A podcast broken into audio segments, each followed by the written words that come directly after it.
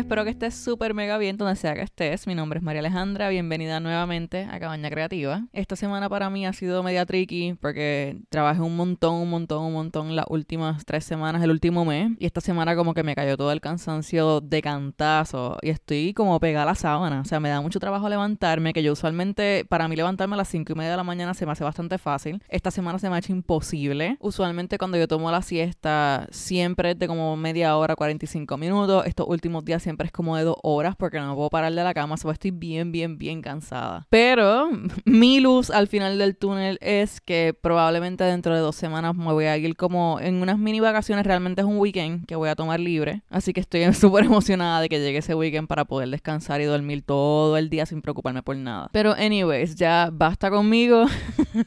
espero que tú estés bien, espero que estés descansando. Yo estoy descansando, pero parece que no estoy descansando lo suficiente. Yo espero que tú sí estés descansando lo suficiente. pero anyways, quiero ir directo al grano porque me huele. Tengo la sospecha de que este episodio va a ser larguito, así que no quiero estar dando mucho rodeo. Hoy es de estos episodios que no es la primera vez que me pasa, que se me ocurre algo, se me surge una pregunta y como que me voy en el viaje, me voy por dentro del rabbit hole para averiguar todos los detalles que puedo sobre este tema en específico. Ya como tú sabes con el título, vamos a estar hablando de la creatividad. ¿De dónde sale? ¿Qué es? ¿Cuál es el propósito? O sea, todos, todos, todos los detallitos quise buscarlo, quise investigar y esto es lo que te voy a compartir contigo ahora. Es un tema súper interesante y la razón por la cual me dio el viaje de estudiar este tema en específico esta semana es porque yo siento que lo que es la creatividad es como intentar de explicar el agua. O sea, porque todo el mundo sabe lo que es. Tú dices, ah, sí, ella es una persona creativa. O, ay, sí, ella es bien creativa. Todo el mundo sabe lo que es. Pero cómo tú describes, cómo tú pones en teoría qué es creatividad. Yo traté de explicármelo a mí misma y yo, espérate, o sea, yo sé exactamente lo que es, pero cómo yo lo pongo en palabras. O sea, cómo yo puedo escribir en un papel y un lápiz qué es la creatividad. Y yo creo que esto es una de esas cosas que cualquier cosa que tú digas, cualquier cosa que tú empieces a explicar, la gente va a estar de acuerdo contigo porque tú tienes mil maneras de explicar lo que es la creatividad y probablemente todas las cosas que tú digas van a ser ciertas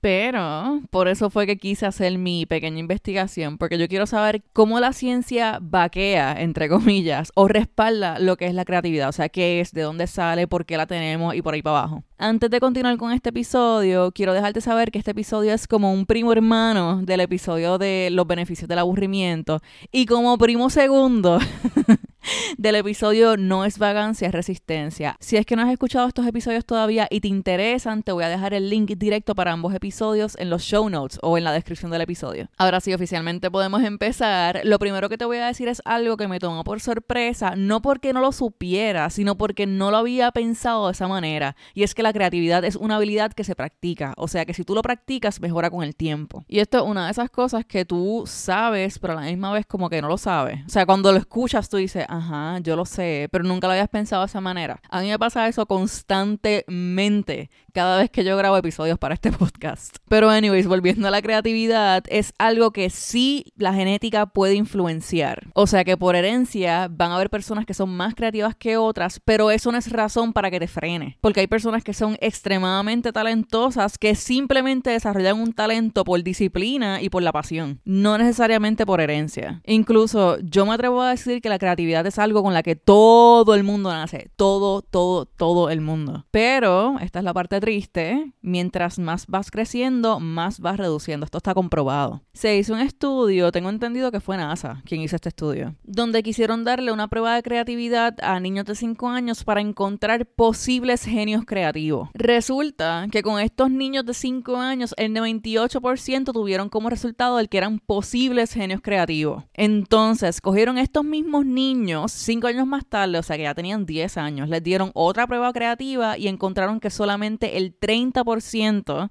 tuvieron como resultado como posibles genios creativos. Cinco años más tarde, o sea que ya estos nenes tenían 15 años, les dieron otra vez otra prueba creativa y resultó que solamente un 12% salieron con la posibilidad de ser genios creativos. A la misma vez seleccionaron 200.000 adultos donde le hicieron la prueba de creatividad y solamente un 2% salieron con posibles genios creativos. 2%. ¿Tú puedes creer algo igual? Esto me da cosita, me da un poquito de tristeza porque yo sé que el estilo de vida influencia mucho en la creatividad, o sea, las rutinas, lo monótono, el hacer siempre lo mismo, el trabajar en lo que no te gusta. Yo he hablado de esto anteriormente, estoy casi segura que es en el episodio del momento perfecto no llega si no se crea. También te lo voy a dejar en los show notes del episodio por si acaso te interesa. Pero la educación tradicional afecta muchísimo y desarrolla nuestros miedos a fallar y se castiga al cometer errores. O sea, si te pones a pensar desde que somos chiquititos, o sea, nosotros quienes estuvimos en la educación tradicional, estuvimos a lo mejor ocho horas sentados en una silla escuchando a una persona explicarte algo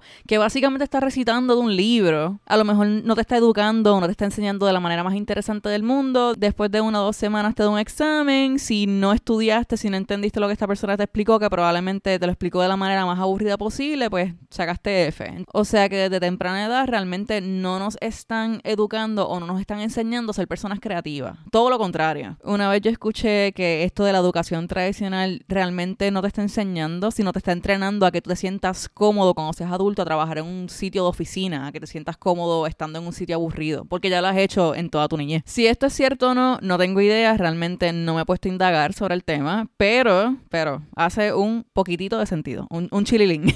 pero anyways, volviendo acá, en mi pequeña investigación, una de las cosas que encontré que más influye a la creatividad es el no tener miedo a fallar, o sea, el tú atreverte a hacer las cosas sin pensar en el que dirán, sin pensar en que alguien te va a juzgar, el sin pensar que alguien te va a mirar raro, el hacer lo que quieres hacer sin tener miedo a lo que piensen los demás. Por eso es que el 98% de los chiquilines que te habla al principio de 5 años salieron como posibles genios creativos, porque se le ocurren cosas y las dicen sin tener miedo a que los juzguen. Todavía no han desarrollado ese tipo de miedo, ese miedo que tenemos nosotros los adultos. Mientras más tú vas creciendo, más vas desarrollando esa preocupación, o sea, del miedo al que dirán, de decir o hacer algo que la gente no entienda, aunque a ti te haga sentido. Hay gente que tiene ese miedo de que la gente no entienda por qué lo está haciendo. Es tener la mentalidad de pensar que solamente hay un camino para llegar a un lugar, cuando en realidad hay mil maneras de llegar al mismo sitio. ¿Cuál es la razón de este episodio? ¿Cuál es mi meta con este episodio? Es dejarte saber que puedes retomar esa creatividad. O sea, que la creatividad es algo que se practica como cualquier otra habilidad, que es algo que se mejora con el tiempo siempre y cuando tú quieras y se lo permitas. Una de las cosas que me sorprendió en esta mini investigación es sobre este mito que es uno de los mitos más grandes que hay del cerebro, que uno lo ve en ilustraciones o en gráficas, que es súper cute, y es que el lado izquierdo del cerebro es el lado como lógico y aburrido y el lado serio, y que el lado derecho es el lado creativo y artístico. Pues resulta que las personas más creativas son así de creativas porque utilizan diferentes áreas de ambos lados del cerebro por medio de conexiones. Esas conexiones permiten que nuestras neuronas se comuniquen entre sí, que by the way, nosotros tenemos supuestamente 86 billones de neuronas. Es un montón. Que, dato curioso, esto es una de las cosas que diferencia nuestro cerebro con el cerebro de los animalitos. En arroz y en habichuela, como decimos aquí en Puerto Rico, nuestra corteza prefrontal, que esta es la parte en el cerebro que está justamente detrás de la frente, es mucho más grande que la de los animales. Esto hace que las conexiones sean mucho más largas, o sea, el cable que conecta las neuronas es más larga, así que te deja pensar en alternativas, en planificar, en adaptarte y en aprender. A esto específicamente se le dice plasticidad, o sea, el cerebro humano tiene plasticidad a diferencia del cerebro de los animalitos. Los animalitos tienen todo esto pegado, a diferencia de nosotros que tenemos como las conexiones más largas. O sea que básicamente ellos reaccionan a cualquier estímulo. O sea, un ejemplo puede ser, vamos a suponer que hay un perrito y tú sin querer le pisas la cola al perrito. Pues ese es el estímulo y él reaccionó mordiéndote, porque eso pues rápido. O sea, él reaccionó al estímulo que tú le diste. Esto si le pasa al ser humano o si te pasa a ti, si alguien sin querer te pisa, tú no vas a venir y le vas a meter un puño a la persona. O sea, en par de segundos, en menos de un segundo, tu cerebro va a decir, no, a lo mejor fue que estaba caminando bien rápido y no me vio lo mejor alguien lo empujó y cayó en mi pie. Eso tú vas a tener ese chance de poder analizar antes de reaccionar. Y eso es algo que los animalitos no tienen. Por esa plasticidad que tiene nuestro cerebro, podemos fortalecer las conexiones y crear nuevas. Por eso es que te digo que la creatividad es algo que se fortalece. O sea, si tú lo practicas, vas a mejorar muchísimo con el tiempo. Ahora, si es que es un mito el que el cerebro se divide en dos, o sea, un lado lógico y un lado creativo, ¿de dónde exactamente es que sale la creatividad como tal? Resulta que supuestamente la creatividad surge con la combinación de tres conexiones, de todas las conexiones que tienen las neuronas, con tres específicamente. Y hay una de ellas que ya tú la conoces porque la habíamos discutido anteriormente en otro episodio. Vamos con esa, ya que la conoces, vamos con esa primero para salir de ella. Y ese es el Default Mode Network. Como siempre te digo, estos son términos que yo aprendí en inglés y cuando busco la traducción no las encuentro. Pero anyways, este network en específico, esta conexión en específica, ya yo la había discutido contigo en el episodio del aburrimiento, pero esto es básicamente cuando tú estás soñando despierto, que te vas en blanco blanco y el cerebro se pone a pensar en las cosas que quieres hacer, en las cosas que has hecho, en tus planes y en tus metas. Entonces, como no tienes distracciones, empieza a buscar maneras de cómo lograrlas. Usualmente tú llegas a este estado mental cuando estás haciendo algo repetitivo o monótono, sin distracciones. La segunda conexión que quiero discutir contigo es Central Executive Network. Si la queremos traducir acá mal traducida, sería la red ejecutiva central, a lo mejor. Pero anyways, esta es la red que trabaja cuando tú estás haciendo algo en específico. O sea, está encargada de que hagas esa cosa que tienes que hacer, guarda información en tu memoria, mantiene estrategias y evita las reacciones obvias. Las reacciones obvias se refiere a lo que te expliqué ahorita de que si te pisan el pie. O no necesariamente es algo trágico, o sea, puede ser cualquier otra cosa, que a lo mejor alguien te dice, mira, sorpréndeme, hazme un dibujo de lo que tú quieras. Pues obviamente tú vas a tratar de evitar de hacer lo primero que se te ocurra. Vas a hacer la segunda, tercera o cuarta opción. Entonces, la última conexión que quiero discutir contigo es el Salience Network y de nuevo traducido acá más o menos tirado, sería la red de prominencia. Esta es la red encargada de decidir qué es interesante y qué cosas no son interesantes. Y entonces de ahí decide para dónde enviar esa información. Si para el Default Mode Network o si para el Central Executive, la ejecutiva central, que son las dos conexiones que te acabo de explicar hace par de segundos atrás. Esto que acabo de discutir contigo es la parte science o la parte de la neurociencia que está amarrada a la creatividad, pero ahora, o sea, ¿qué cosas influencian a que seamos personas más creativas? La respuesta larga corta es viendo y haciendo las cosas de manera diferente. Si la creatividad es cuando surgen ideas nuevas o combinaciones de elementos nuevos, ¿cómo tú pretendes que se te ocurran cosas nuevas si siempre haces lo mismo? So, lo primero que tú puedes empezar a hacer es tratar de hacer las cosas diferentes en lo que ya es tu rutina establecida. Si tú sales a caminar en las mañanas, o sea, sales a caminar a pasear tu perrito, intenta ir a un parque que nunca has ido. Si acostumbras leer, ver películas o escuchar música del mismo género, intenta explorar otro género. Trata de hacer algo diferente, sea actividades, ir a eventos, actividades en tu casa, siempre que tengas días libres, no tengas miedo a aprender cosas nuevas. Mientras más tú salgas de tu comfort zone o de tu área de confort, mejor. Que obviamente es algo extremadamente difícil porque el cerebro va a crear resistencia cuando rompes patrones. Esto te lo explico nuevamente en el episodio de la resistencia. Pero mientras más experimentas, más alimentas y fortaleces la creatividad. Porque si te pones a pensarlo, o sea, la creatividad es información, es conocimiento que tu cerebro simplemente quiso desmenuzar y volverlo a construir de manera diferente. Mientras más cosas tú aprendas, mientras más cosas tú te expongas, más información vas a tener para desmenuzar y unir para crear cosas nuevas. Yo creo que una analogía graciosa, pero que puede hacer mucho sentido, es visualiza, velo como si fuera un plato de comida. O sea, y si yo te doy un pan y mantequilla solamente, cuántos platos de comida tú vas a poder hacer versus a que si yo te doy tomate, lechuga, jamón y queso, plus pan. mientras más elementos, mientras más condimentos, mientras más productos tú tengas, más cosas vas a poder crear. Este podcast es el ejemplo perfecto. Cuando yo decidí empezarlo, yo juré, o sea, yo pensaba que en algún momento, bien al principio, se me iban a acabar los temas para hablar. Pero cada vez que yo hago y grabo un episodio, que yo investigo, me siento a estudiar sobre un tema, en medio de esa investigación descubro sobre otros conceptos, otros temas temas que ni siquiera se me habían ocurrido y gracias a eso es que yo he logrado seguir haciendo episodios. Otra cosa que yo encontré supuestamente y honestamente hace sentido, por eso te lo comparto, como tú sabes hacer algo a la perfección o que conoces un montón sobre un tema, la creatividad reduce. ¿Por qué? Por lo mismo que te dije al principio con el estudio de los nenes de 5 años. Cuando tú sabes hacer algo, estás más consciente de cuando cometes errores. Se evitas meter la pata. So, ese margen de creatividad reduce. Por eso es que de vez en cuando yo me siento a hacer en mi sketchbook. Yo no me considero una experta dibujando, en lo absoluto.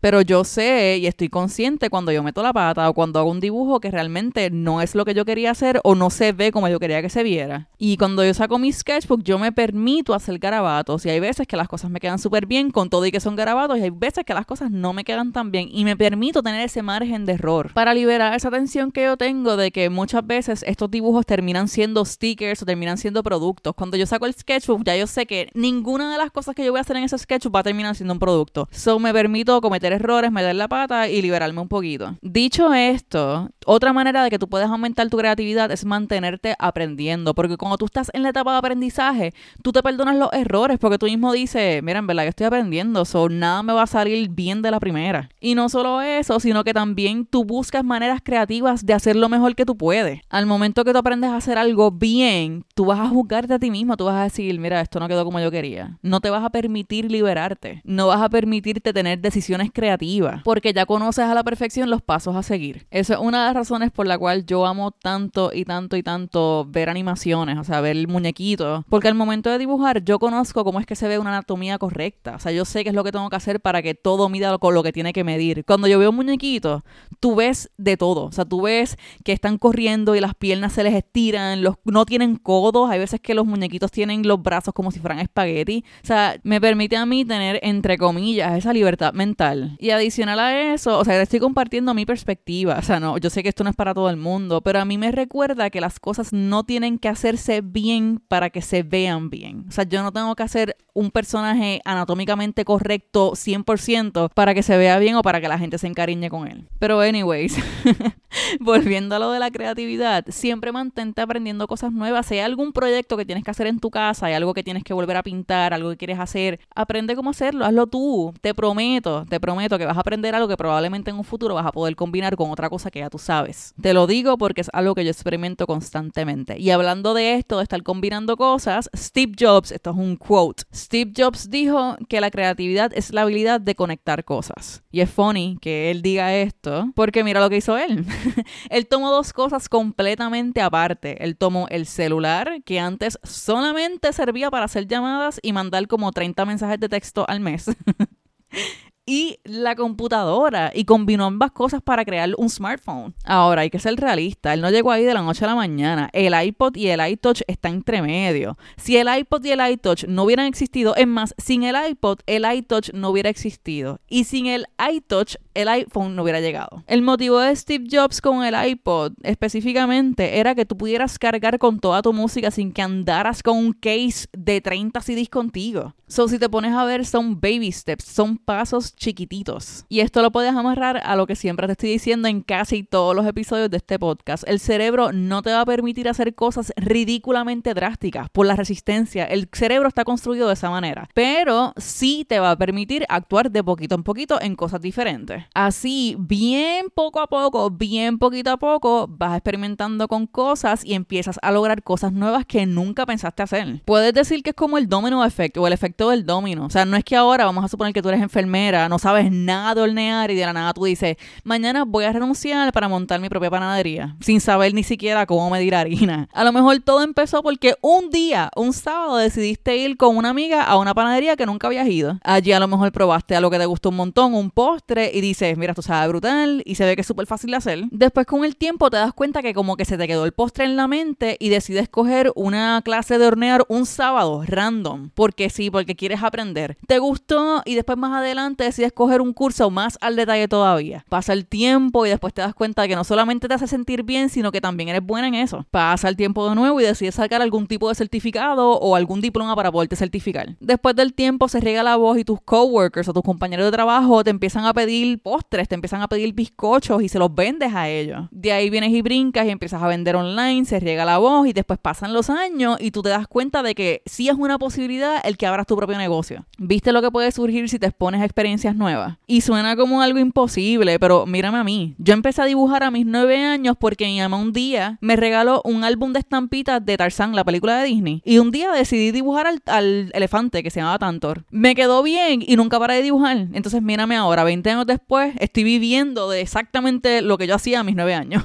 so, no subestimes experiencias nuevas, no subestimes el aprender cosas nuevas. Por eso es que yo te digo que te mantengas aprendiendo cosas nuevas porque eso te permite combinar más adelante tus habilidades y no necesariamente estoy hablando de algo para que sea un trabajo o algo para ganar dinero. Esto puede ser cosas que sean para ti. Por ejemplo, yo hago ilustraciones, soy artista visual y como soy artista visual y llevo muchos años en esto, ya yo conozco de rabo a cabo lo que es la teoría de color. O sea, a mí se me hace bien fácil combinar colores y conocer qué colores funcionan con qué otros colores. Por eso de conocer la teoría de color, a mí se me hace extremadamente fácil utilizarla y aplicarla en diferentes áreas de mi vida, o sea, cosas como maquillarme, cosas como vestirme y pintarme el pelo, que son áreas que no necesariamente me interesa ejercer como profesional, pero sí me benefician a nivel personal. Pero anyways, volviendo a las cosas que puedes intentar para aumentar tu creatividad, es que valores todas, todas, todas tus ideas, tanto las buenas como las ideas que tú piensas que no sean tan buenas. Hace varios años yo leí en algún lugar, no recuerdo si fue un artículo de revista, si fue un libro, si fue en el internet, pero era sobre la banda Aerosmith y ellos tenían un método súper interesante para escribir sus canciones. Y es que la banda se reúne y todos tienen que decir sus peores ideas, estilo brainstorm, que siguen zumbando ideas por ahí para abajo, siguen tirando sus peores ideas y llegaba un punto donde todo el mundo se le acababan las malas ideas y alguna idea buena salía. Y era como que, ah, mira, esa, esa idea no, no está tan mala, nada. que en mi opinión esto está súper brutal porque matas dos pájaros de un tiro. O sea, sacas primero el miedo a fallar, al miedo al que dirán, y a la misma vez estás intencionalmente entrenando el cerebro para que piense outside the box. Otra cosa súper interesante que nunca había escuchado y quiero intentarlo es el incorporar tus sueños a este proceso creativo, especialmente para solucionar problemas. Como en tus sueños, cuando tú sueñas no existen estas barreras que tú mismo te pones del que dirán, el miedo a fallar, el, que te juzguen. Supuestamente, si tú escribes, si meditas sobre X situación, cualquier situación específica, justamente antes de dormir, está comprobado que vas a soñar con algo relacionado a eso. Encontré un estudio donde le dieron a personas justamente antes de dormir para que jugaran Tetris y los levantaron en el medio del sueño. Y la mayoría reportó que sí estaban soñando algo relacionado a Tetris. So, esa es otra opción que puedes intentar. Yo la voy a intentar porque ni siquiera la había escuchado. Yo, enseguida que tenga algún problema que yo quiera resolver de manera creativa, voy a incorporar mis sueños obligados. Otras dos cositas que a mí me funcionan bastante cuando quiero desarrollar ideas, que quiero tratar de pensar un poquito outside the box. A mí me sirve mucho el brainstorming y los mapas de concepto, que estos específicamente son los más que a mí me funcionan. Brainstorming lo puedes utilizar poniendo una palabra, a lo mejor que tú digas, qué sé yo, mapa, y empiezas a escribir todas las palabras que se te ocurren relacionadas a la palabra mapa. Vela esto, un ejemplo. te prometo que vas a sacar conexiones y combinaciones bien chéveres que probablemente te van a ayudar a desarrollar ideas creativas. Y el mapa de conceptos, que ese es mi método favorito porque siento que es un poquito más organizado y a mí me, gusta trabajar más de esa manera. Estas son las gráficas que parecen como arañitas. Es más, como los árboles genealógicos. Vienes, pones una palabra en la parte de arriba y vas haciendo conexiones poquito a poco. Y te prometo que cuando decidas terminar, porque honestamente yo pienso que si tú no pones un film, tú puedes seguir por ahí para abajo escribiendo conexiones. Te vas a encontrar con cosas súper, súper creativas o cosas que las vas a leer y te van a ocurrir otras cosas completamente nuevas. Pero ya vamos a terminar con el episodio, pero como he hablado tanto, vamos a tirar un mini resumen para poder como encerrar toda la información que yo dije como en una burbujita. En este episodio hablamos que básicamente la creatividad es una necesidad para cualquier área de tu vida, que no es un tema que se toca únicamente para el arte, que es algo que se puede desarrollar y mejorar con la práctica, que todo el mundo nace con la creatividad, pero el miedo a fallar y al que dirán hace que se vaya disminuyendo, que el saber mucho de un tema reduce la creatividad por lo mismo, porque ya tienes el conocimiento suficiente para saber cuando cometes errores, así que lo mejor que puedes hacer es mantenerte aprendiendo cosas nuevas. También hablábamos de que tienes que valorar tus ideas, todas, las buenas y las que tú crees que no sean tan buenas, que puedes añadir creatividad a tu rutina ya establecida y finalmente que la creatividad es información desmenuzada y reconstruida por tu cerebro, así que lo mejor que puedes hacer es exponerte a cosas o experiencias nuevas. Con todo y que te dije todo esto, siento que se me están quedando mil cosas.